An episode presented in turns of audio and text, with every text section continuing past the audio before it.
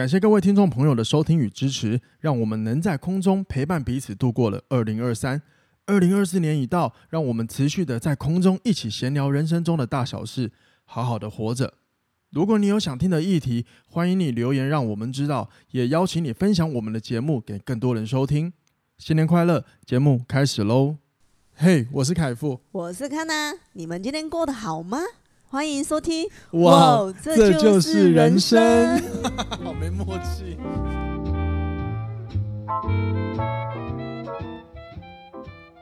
欢迎收听哇，这就是人生。大家晚安，大家早安，我是凯富，欢迎回来今天的节目。各位新年快乐！我们终于迈入了二零二四年了。那不知道昨天呃，大家元旦放假的时候在做些什么呢？因为这个是一个蛮值得讨论的一个趣味的事情吧。那希望大家的旅游都能快乐。那我们自己呢，就是跟康娜还有我的父母亲，然后一起去一些地方拜拜，这个是应该大家都会做的事情嘛。所以嗯。其实我也觉得蛮平常的啦，那我也觉得没有不好，因为反正这样悠悠哉哉度过也不错。只是呢，我自己有意识到，哎，怎么好像一进入二零二四年之后呢，嗯，好像有蛮多直接呃比较不是那么令人开心的新闻就出来。好比说，大家应该都知道了嘛，就是日本的大地震。哦，在此先祝福一下所有日本的朋友，当地的。当地的居民啊，或者是我们呃，反正只要是你是人类，我都希望你一切平安，好吗？那当然我知道不太可能，因为有天灾来，势必就一定会有一些人受到伤害。那就是总而言之，希望这个结果呢，是以更正向、更好的方向呃的这个情势发展下去，好吗？好，只是呢，我就有意识到一个问题，就是我在那时候我是在 YouTube 看到一些标题上，我才知道哦，一直日本发生大地震了。可是有些标题真的写的很耸动，诶，就比如说会写到海啸嘛，那其实只是。呃，有告知可能有海啸的一个警报，但是我记得不知道看哪个标题有写到，就是海啸已经好像涌涌涌现到陆地上了。我就觉得哇，这个标题会不会太杀人了一点？因为点进去的时候其实是没有这么严，还没有到那么严重。那我们希望就是现在日本的警呃海啸警报还是有在公告了。那我们还是当然是期望就是不要有发生，因为这很可怕。只是我我想讲的是，这个标题真的标题真的是下标题真的是一个。可以帮助你有流量，但是也有可能会让人感觉到害怕跟恐惧的一个一件事情，好吧？所以如果呢，你是容易因为这些负面的新闻事件，然后让自己感到害怕的朋友，我真心会建议你这两天新闻先不要过度关注好了。不是说你不关心，或者说你没有同理心，只是有的时候你要先照顾自己的心灵啊，因为我知道有些人真的会害怕，那焦虑会很严重，或者是他会把一个不好的事情想象得非常的可怕。所以，如果你有你也是属于这样这样的倾向的朋友，我会建议你这两天新闻点到就好了。那我相信这个地震一定还后面还会有很多的可能令人会比较偏负面的新闻消息出来了。当然，我们还是老话一句，希望它不要一直往负面的情势发展嘛。只是大家都知道了，就是这种天灾难免就一定会有伤害啊、损失造成，好吗？就希望大家一切平安。然后呢，顺带一提，我真的觉得二零二四年一进来一开始就很蛮嗨的哈。台股今天开盘，哇塞，也不是很好，呵 但但还有些有涨了，只是说整体来整体来看，台股还是是跌的啦。不知道有没有受地震影响？因为有时候其实是这样，就是有时候有一个事件来的时候，不管它有没有实质造成我们跟我们相关产业的影响，不管有没有造成，就是可能会先影响到这个股市的波动。那不知道明天再看看吧。只是我觉得，怎么元旦一开始，哎呦，就蛮多像这样的一些比较令人不是很。令人会觉得比较担心的新闻就会直接涌进来，然后加上今天康纳没有来，是因为，呃，他的狗狗这两这两天状况也不是很好，就是狗的年纪到，难免会有一些病嘛，对吧？然后就是他就在照顾他的宠物，所以他今天也没办法来录音。不过他有托我跟大家说一声新年快乐，好，好。但我想要补充一件事情，就是其实这个世界上每一天呢都有发生很多令人觉得可能会不开心的事情。那也不能说就是元旦特别特别，因为元旦好像才就是要加剧呃加重了这些事情的严重性，对啊，所以如果你觉得哎，如果那种你有那种想法，就是哦，怎么元旦的第一天，然后什么二零二四才刚进来的第前两天就那么多事情，是不是今年就毁了？我觉得你也不要想那么多，真的不要想那么多，这你真的想太多了，因为这每天都有了，好不好？只是说这些事件刚好发生的时机点刚好是就发生在。这些特别有被加注了一些意义的日子上，所以你我们人可能会变得特别敏感。但我自己一定是不太不会受到过多的影响了。只是说今天在这集的开头跟大家闲聊这一段，是因为我相信一定有人是很会很想象很多，然后让自己很焦虑的。再一次鼓励他，鼓励你，或者是就是这两天就是少看了，好不好？点到就好了，不要刻意放大你的想象的恐惧，那并不会让你比较快乐，好吗？好，那就顺着这一个。令人呃顺着这一种，这个这个可能大家会比较关注恐惧的情况呢，我们要来赶快的让我们的身心做一些调节，所以我们今天这集就要来聊一些比较好的事情，好不好？好的事情。OK，那不知道大家有没有设定好今年的目标？哦，我觉得大家应该是那种每一年呢，很多就是会设定一些什么什么今年目标啊、计划啊等等的。但我不知道大家有没有设定啊？如果你是属于你是属属于 属于你是属于就是每一年你都会定定目标的人呢？那可是你又还不知道你的确定的目标方向的话，今天我想跟大家分享，就是来自网度温度计，然后 Keepo 大数据关键引擎他们的一个调查，他们调查了就是二零二四年呢前十个网友最想要的愿望。那我们就一起来参考一下这十个愿望会是什么？我觉得蛮有趣的啦，因为其实我蛮喜欢逛他们网站，因为他们有一些数据的整理，你真的会看到很多哎很有趣的一些调查，然后排名，然后我就觉得哎好好好适合拿出来跟大家聊，所以我开始都会适时的看一下他们的内容，如果觉得跟我们节目调性蛮相近的，我就会拿出来跟大家分享，好吗？我觉得蛮有趣的。然后同一时间，同一时间呢，我也想聊一下，就是。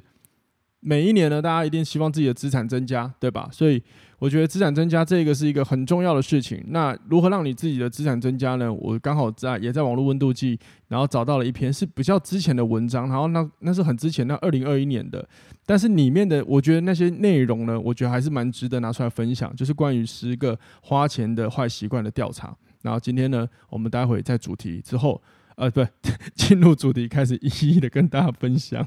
哈哈。是啊，你看吧，连我自己第一二零二四第一集都一直在拉长。虽然我发，虽然说我本来就知道我一个人录音就很容易拉长，你知道啊？随便啦。好了，就这样了，我们进入今天的主题吧。好，我们先来聊，就是那个新年新希望。好，这些希望一定也包含着就是他的目标，他想要达到嘛，所以他才会有这些愿望跟期望嘛，对吧？那我先可以跟大家分享，就是我今年呢。的目标设定是有的，但是我不需呃不需，我必须在年底，今年年底，二零二四年年底的时候才能跟大家分享。所以如果到时候节目还没有停的话，我就可以跟大家分享我今年目标的设定。我目标设定是什么？好吗？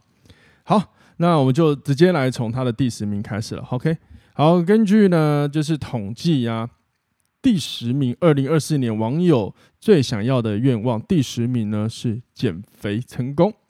啊，比啊，文章有写到，就是，呃，他希望呢，因为就是有些人可能想要呃穿上好看的衣服啊，或者是担心自己身材走样，所以他会希望能够让自己的体态恢复到他自己满意的样貌。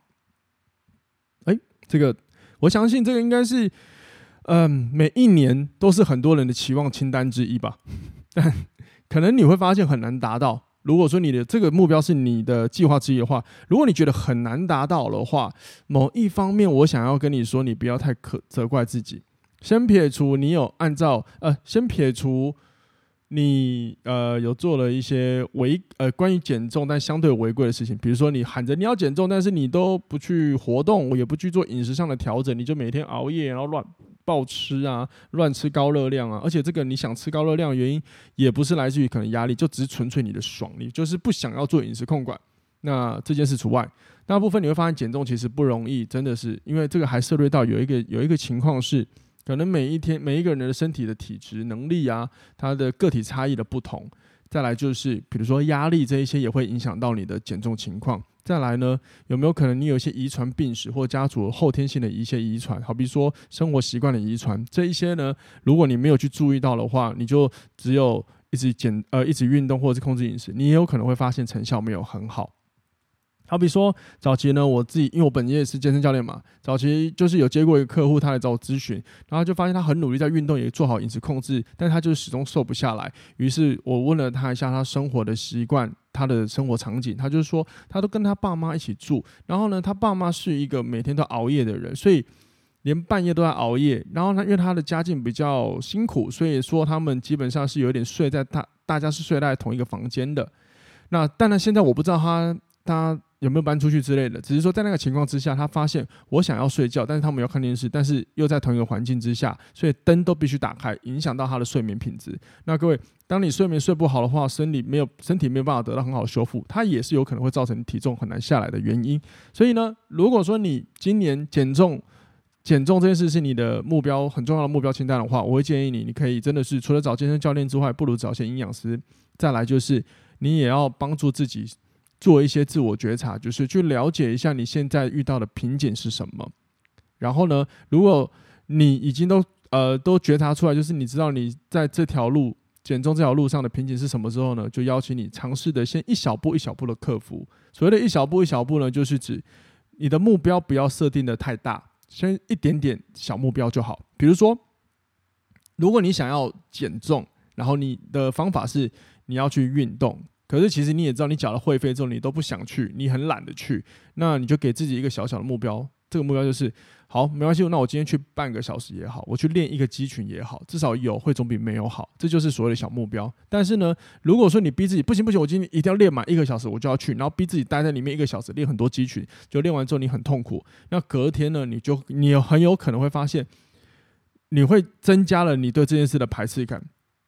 因为你本来就有点不想去了，再来你是逼自己，比如说好人家讲哦，我要自律，好，我要自律，所以我要去，就我逼自己练了一个小时，练练练练完之后，隔天很多的肌肉酸痛、延迟性肌肉酸痛、延迟性肌肉酸痛的一些发生，让你对这件事情产生更多的厌恶。那结果论来说，不是更把你推向推远离减重这个目标吗？所以有时候小目标小赢，真的这个观念很重要。我记得我去年办了一个一个一个小小的一个。一个一个工作坊就是在讲这件事情啊，希望啊讲到工作坊，这也是我去年蛮失败的地方。我去年原本设定要两个，就我只做出了一个，因为另外第二个是失败的，好吧，可惜。呵呵，今年呢就缘分喽。好，来第九名哦，愿望清单是求学顺利，这个就是学生的啦，就是。呃，学很多学生就希望就是可以考试啊，然后考好好考考到考出好成绩了，应该这么讲。对啊，这个这个主要比较偏学生。如果因为我的听众比较少是学生，所以嗯，我还是鼓励一下好了。就是如果你是学生，你您还是学生的话呢，好，在此称你一声兄弟或姐妹，考试很重要，没错，求学顺利。然后你就是设定好你的读书计划，好吗？但是我自己私心还是会鼓励，就是这个年纪呢，可以玩的还是要多玩，哈，不要把自己逼得太紧，因为人生还有无限的可能。愿意进修绝对是好事，我非常鼓励大家一定要接受教育嘛，因为我自己自己能够有今天这些东西可以分享，一定是教育嘛，一定就是受过一些学习嘛。那学校就是一个最最直接让我们丢进在一个环境里最棒的一个地方嘛，对吧？但是呢，也不要忘记。呃，年轻呢还有很多事可以体验，就好好体验一下喽。OK，不要给自己太大压力就对了哈。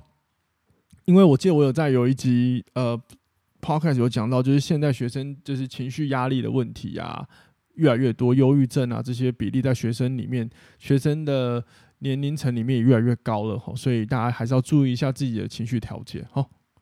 好，第八名呢是脱单获得真爱哦。好，这里这里呢我。文章里这边写的呢，比较是就是很想谈好谈一场恋爱，然后呢，他也有可能是可能可能就是母胎单身的人，好不好？那那就是大家很希望可以脱单嘛。不过呢，关于这件事情呢，我比较想要再次的分享，就是以前我有聊过的。如果你想脱单，首先你要先知道你想谈什么样的恋爱。好，如果你想要谈一个细水长流的，或是以结婚为主的恋爱呢，那你就要善呃。考虑一下你的对象，如果你你找了一个就是真只想谈恋爱的对象，那你当然你就会很痛苦啊，你就会很难觉得是真爱吧，对吧？当然你也有可能起一些化学变化，只是只是就是至少你要了解你自己想谈什么样的恋爱了，好不好？要想清楚哦，就是你这个阶段你想要做什么，好不好？OK，那我觉得文章里面写了一个内容，我觉得蛮有趣的。他写想要脱单其实是一种渴望被爱的心理，那所以他写了明明拜了好几座月老庙，却始终没有。很好的姻缘找上门，想要找到适合的伴侣一起迈向未来，是许多网友真诚的新年新希望。好比如说，在冷冷天可有人可以拥抱啊，对啊。那讲到月老庙，就是因为我有陪朋友去拜过月老，那很有趣哦。比如说我陪了两个人，呃，三个人去拜月老，有两个就成功，有一个就是失败，他后来感情还是不是很顺利。所以这个问题呢，到底是月老的问题还是他自己的问题呢？所以呢，我倾向于就是倾向于我倾向于问了他，就是那你到底想谈什么样的恋恋爱？你在你你在你的拜月老的那些细节你都写好了，比如说你想要的对象都写好了，那月老也帮你配了一个，可是他配给你之后，你又发现你好像没有很喜欢，所以我觉得。有没有可能是你写给月老的方向还可以再多一些，让他更有方向帮你找？不然月老月老那么忙，他要处理那么多人，对不对？所以我觉得是，如果你有想要拜月老的话，真的先建议你尝试列入我刚刚说的那一题，你想谈什么样的恋爱，你把它写进去，而且你要写的很，你要认真，不能不能骗。写进去之后再再去求月老，说不定他可以跟你帮你更精准的找到，好不好？但是我觉得。我觉得，如果我我我觉得自己啦，自己的调整还是很重要啦。就是月老如果帮你找到一个，可能他是帮你推一个对象给你嘛，按道理后续怎么样，他也是要靠你啊。你是你怎么跟你这个可能遇到的这个暧昧对象啊，怎么沟通？所以我自己还是会倾向于，就是你要把自己打理好了，不然你如果只靠选一选，然后自己都过得糊里糊涂、邋里邋遢了，那谁敢爱你啊？对吧？好不好？就是分享咯。OK，接下来是第七名哦。第七名，提升外貌，提升外貌，呃，确实就是可能，嗯，那我因为我看到这一个排名的时候，我在想的是，呃，很自己不满意自己吗？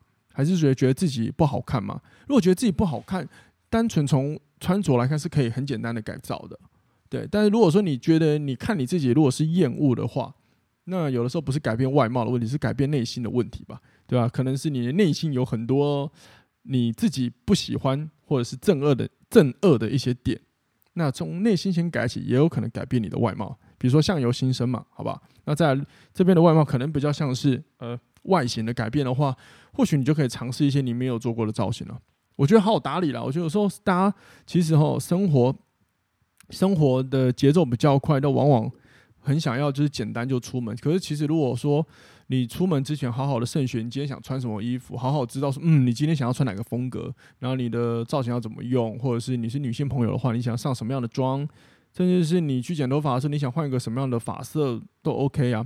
又亦或是你发现，嗯，其实我很喜欢哪个风格，你就你就接受，你就是你就不要管别人嘛。可能有人说告诉你不适合这个风格，那不要管嘛。可能你穿了一个你喜欢的风格，但是你很痛苦嘞。好比说。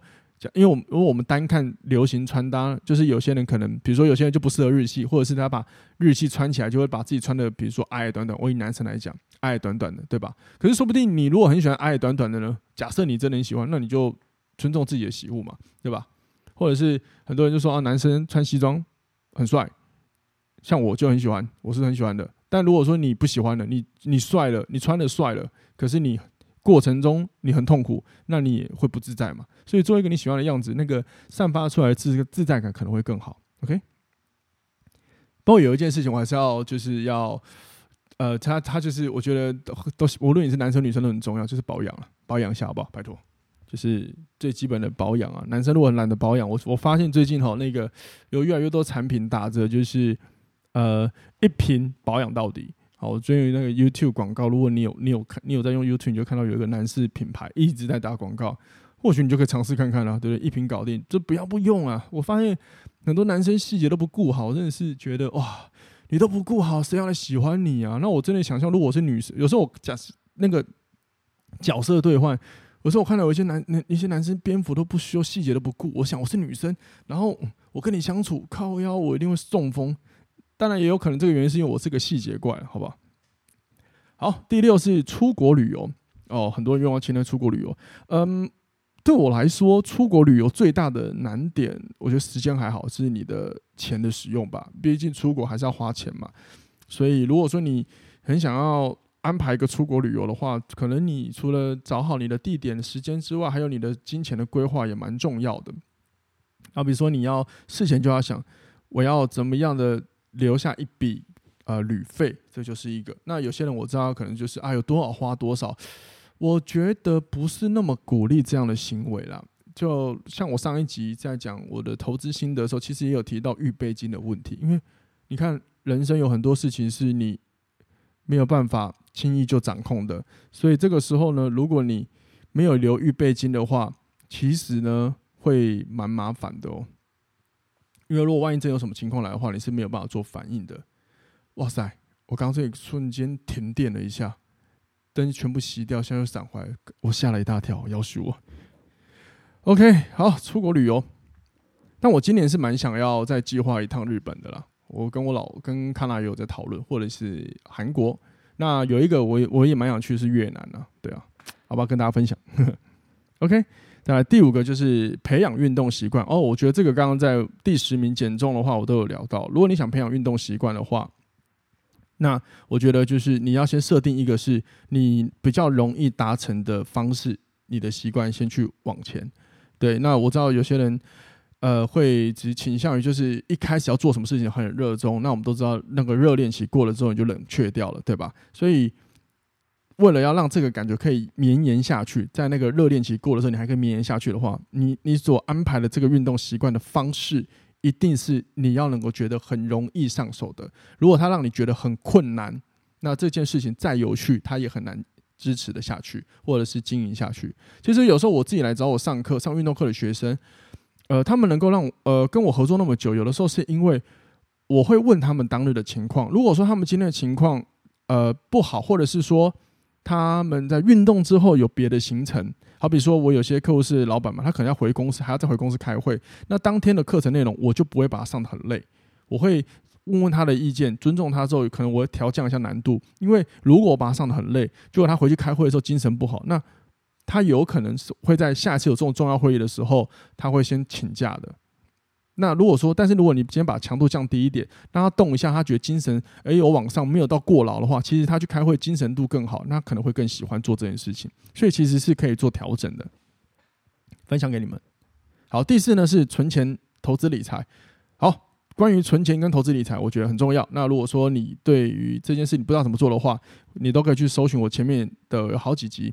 都有在讲投资，好，那我身为新手，所以新手来跟新手分享，绝对是非常有资格的，好，你们可以参考看看，好，啊、就自己回去找一下了，好吗？谢谢，至少听听我上一集也可以。好，第三个，看了就笑了。第三个愿望清单是中乐透一夜暴富，大家真的会想要中乐透或一夜暴富吗？我自己其实没有很喜欢呢、我每次。买乐透或者什么刮刮乐，因为我们家有时候很喜欢过年的时候玩一下刮刮乐，或者是有大家聚在一起，我姐就爱买刮刮乐，就那个其实就是家族家庭团契的那种感觉。那我总是希望有中有中，但是不要中太多，因为我都觉得如果一下就中了，都或暴富了，靠我会不会运气用完了？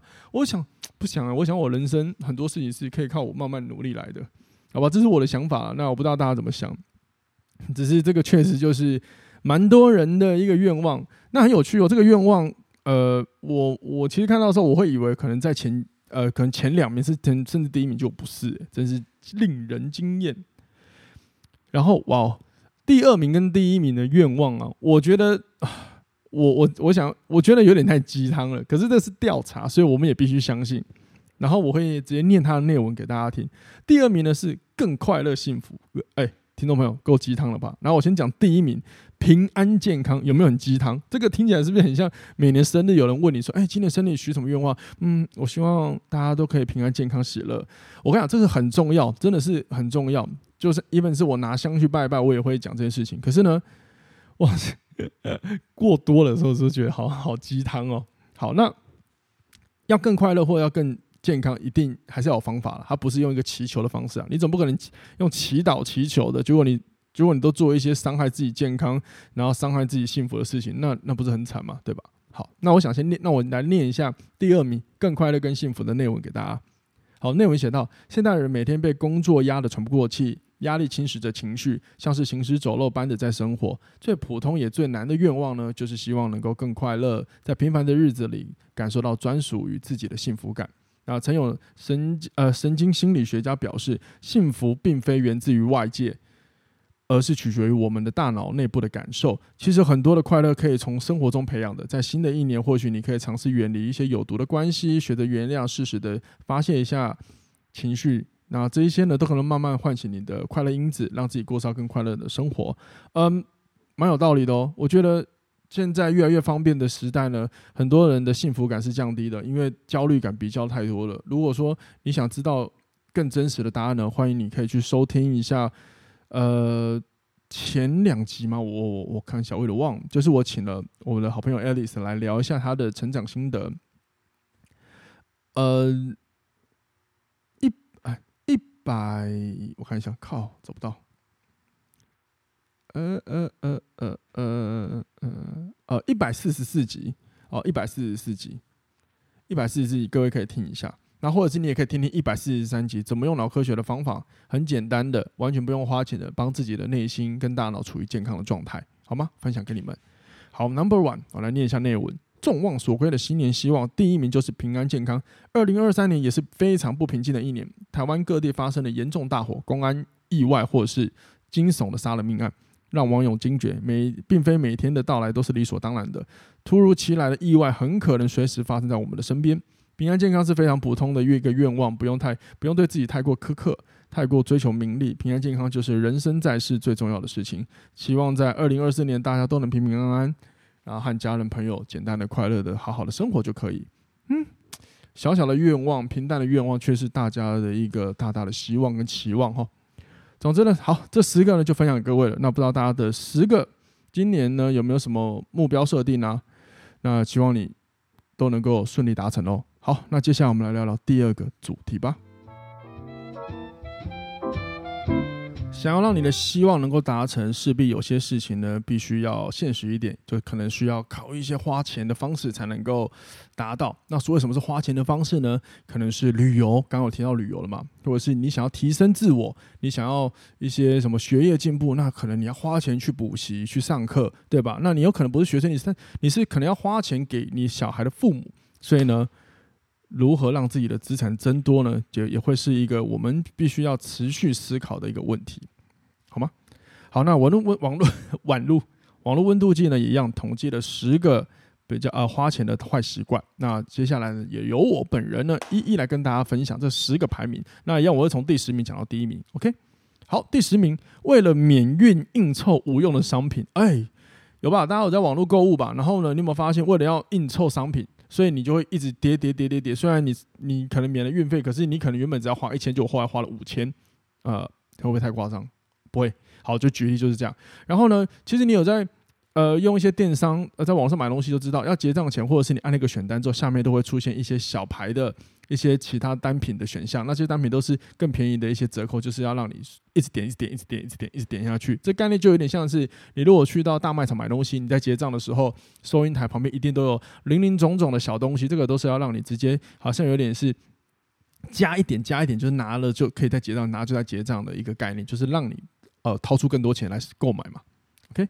所以这个我觉得是，嗯，网络购物时代蛮方便的，呃，蛮方便的年代。那大家可以注意的，像我自己就是，如果我在网络上看到想要东想要的东西，基本上呢，我会先看，我不会去按，我也不会做任何的动作。那我知道有些人会先放购物车，然后隔天或隔两天再来看要不要买。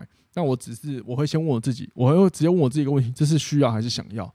然后如果是真的是想要的话，我我会问我自己，这个想要呢的得到它可以干嘛？好，那如果说我找到说服我自己的理由，就花了。啊如果嗯，我觉得着实发现我的理由连我自己都觉得很智障，那我就会跳过不买。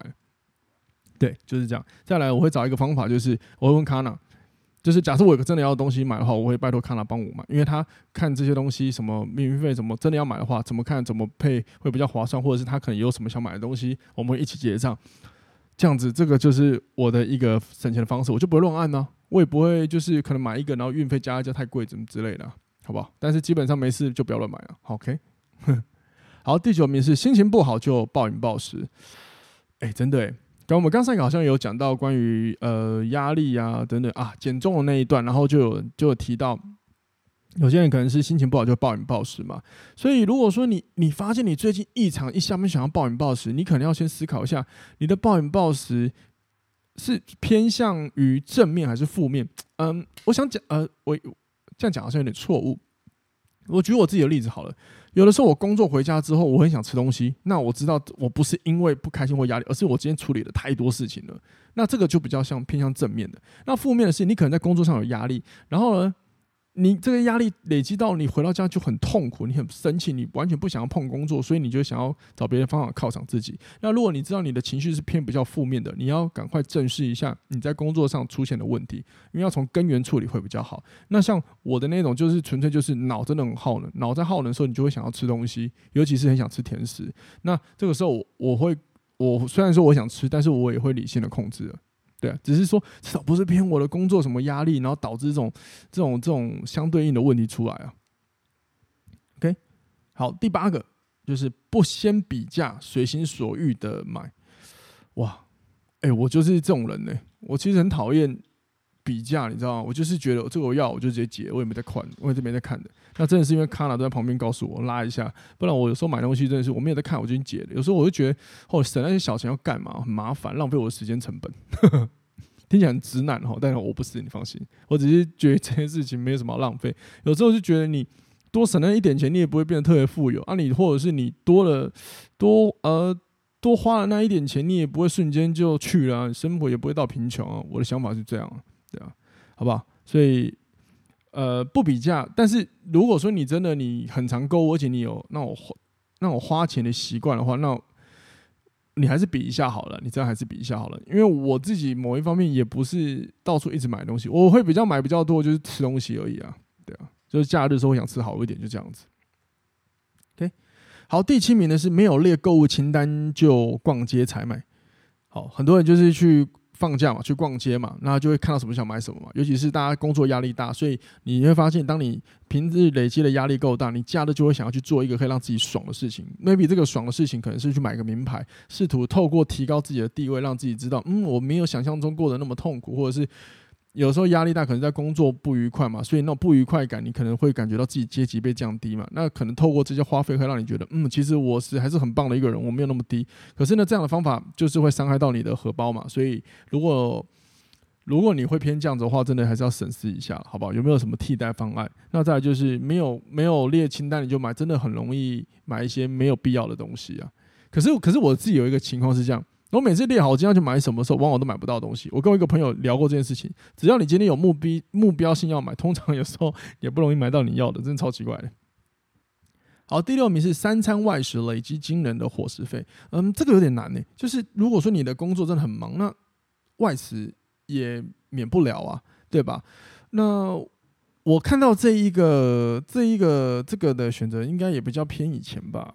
啊，也不是偏以前，就是应该说我想到的会是。呃，嗯、找一下餐厅，或者是你你觉得有哪一些餐厅是真的可以比较便宜，但它比较远的，你 maybe 你可以去一下啦，对啊，因为有时候你知道吗？为了省时间跟便利，往往花费就比较高，对吗？然后最具代表性的大部分就是大家都知道的嘛，就是外送平台，外送平台食物其实林林总总加起来都超贵的，对啊。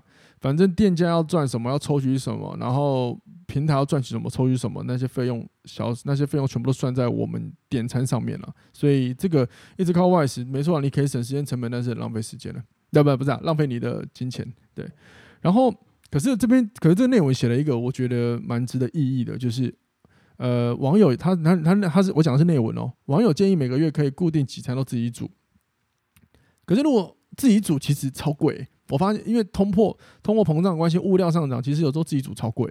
除非说你是分好几餐，如果说你不介意，就是都吃一样东西的话，那我知道我身边有些人，他们是没有办法三餐吃一样的东西。那我因为我是可以的嘛，所以我可以固定，就是我的三餐可能费用就会比较固定，好吧？这个就大家就是参考了，看一下你是什么样的一个状态，然后尝试试着做一些调整吧。如果你觉得这个伙食费是你很大的一个荷包杀伤力来源的话。Maybe 就搭配一下吧，看一下，看看，你可以看看哪一个是你呃花费里面呃杀伤力最大的。比如说你发现诶、外食是最多的，那你有可能你可以看一下你都吃了哪些外食，因为有时候可能是你都想要吃某一种特特定贵的东西，好，那你就要注意了，好吧？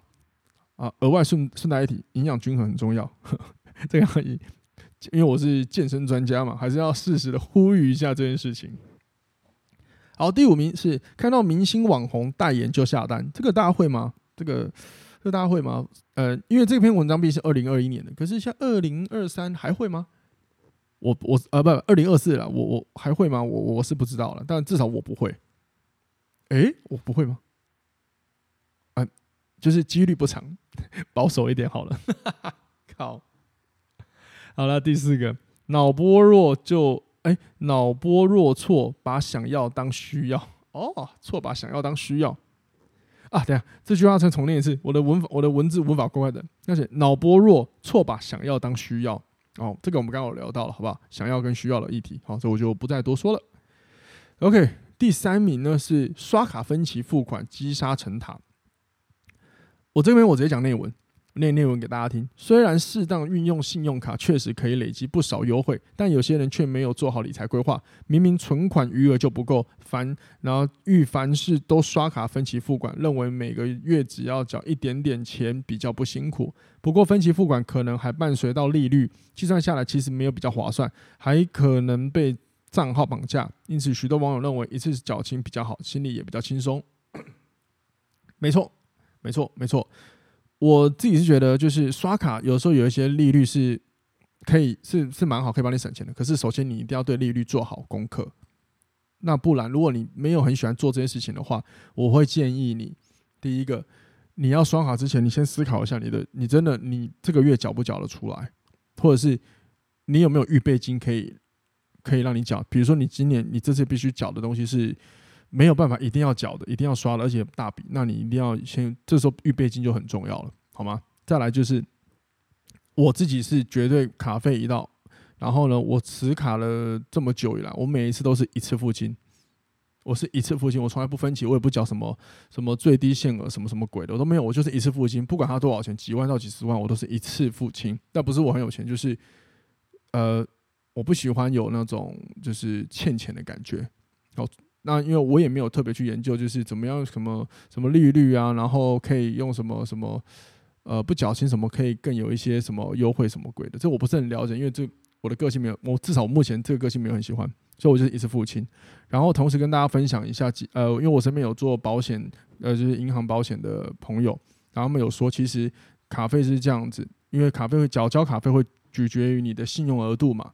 那假设你二十号是你缴卡费，那你二十号缴。跟二十一号缴，甚至二十二号缴，无论无论你是哪一天，你只要你越早缴，你的信用额度累积对银行来说就是有最对你来说就是越好。光是差一天也会改变一下他对你的信用额度。就虽然说不会说可能差很多，只是你能够越早缴，你的信用额度累积的就会越好。信用额度好，分享给大家。再来就是，对啊，我我我自己也像文章一样，就是我不喜欢背那个账款。呃，有那个钱好像没有那种被拖的那种心理负担了。OK，好，倒数两名了哈。Number two 是没记账习惯，不知道花费多少。哎、我觉得这个真的超重要，就是你真的要记账。有时候我觉得记账，记账呢，是因为你要了解你最喜欢或者是你最常花在哪里。那通常那个地方就会是你的那个杀伤力来源。那你当你越了解，你才有知道，你才能知道你要从哪里对症下药嘛。所以我会鼓励大家记账了。好不好？练习记账一下，顺便练一下那个吧，练习一下就是就是财务的东西啊。虽然说你也许你的工作不需要有这么多财务知识，但是我们的人生也是一个经营嘛，经营你自己就像经营一个公司嘛，所以你还是对你自己要有财务管理吧，对吧？然后呢，如果你是有在投资的朋友，我真的建议你，你的投资项目，你的投资每一笔，我建议你要用 Excel 去把它写下来，你才能知道一下你到底做了什么。然后获利了多少？当然我知道 App 里面都查得到，可是呢，你自己在做 Excel 的时候，你看你会更容易看清楚你的整年获利怎么样。因为像我都有做。好，我今年呃，我昨天才把利用元旦放假时间，才把二零二三年我工作的收入跟我投资收入再去呃做了一些呃那个叫什么整理总结，所以我有一个表格，我就很知道我整我二零二三年到底整年的财务情况如何。是对我至少我用我看得懂的方法是好事哦，嗯，OK，好，最后一个 Number One，一有折扣就抢到失心疯，呃，这个也是一个可能容易让导致大家就是一直花钱的一个情况，就是大家都想要趁便宜的时候买入一些东西嘛，可是有时候买入的东西，呃。有没有那么即刻性用得到？我觉得也是，诶，就好比假设你说你有一个生活用品，没错，生活用品很重要。那假设你大量购买，因为它很便宜，结果你买一买之后，就却发现靠，要手头现金不够了。然后现在又发生了某一个事情，需要手头现金不够用，你看这不是很尴尬吗？所以我觉得这还是要权衡好了，不能只单一看眼前这个东西，它能给你多少优惠，而是你要先思考这个优惠现在套路到我最近的生活状态，然后会不会有什么情况？O 不 OK？那我应该买多少才够？我觉得这个还是要全呃广面的思考一下会比较好。OK，好，总之这十个呢，就是可能会让你呃导致你就是存不到钱。的一些坏习惯，那希望大家可以好好思考一下，然后帮助自己增加一些财务智商。那当然，我也鼓励大家还是要有一些储蓄啦，储蓄的习惯，好不好？不管你要用什么什么银行储蓄啊，什么什么之类的，或者是投资股票都好，反正就是多多做一些配置，我觉得是好事，好吗？OK，那就录到这边喽。希望大家喜欢喜欢今天这一集。那二十二零二四年开始了，我们就一起好好的持续在空中。陪伴彼此聊天，那一样的欢迎你。如果有任何问题，欢迎留言让我们知道。如果你愿意的话，也欢迎到 Apple Podcast 底下五星帮我们刷起来，给我们更高的一些评分。同时，我还是非常的呃恳请大家，如果你觉得我们节目不错的话，真的请分享给身边或者是更多的人让他收听，帮我们分享一下吧。OK，那就这样子喽，新年快乐，我们下次听，拜拜。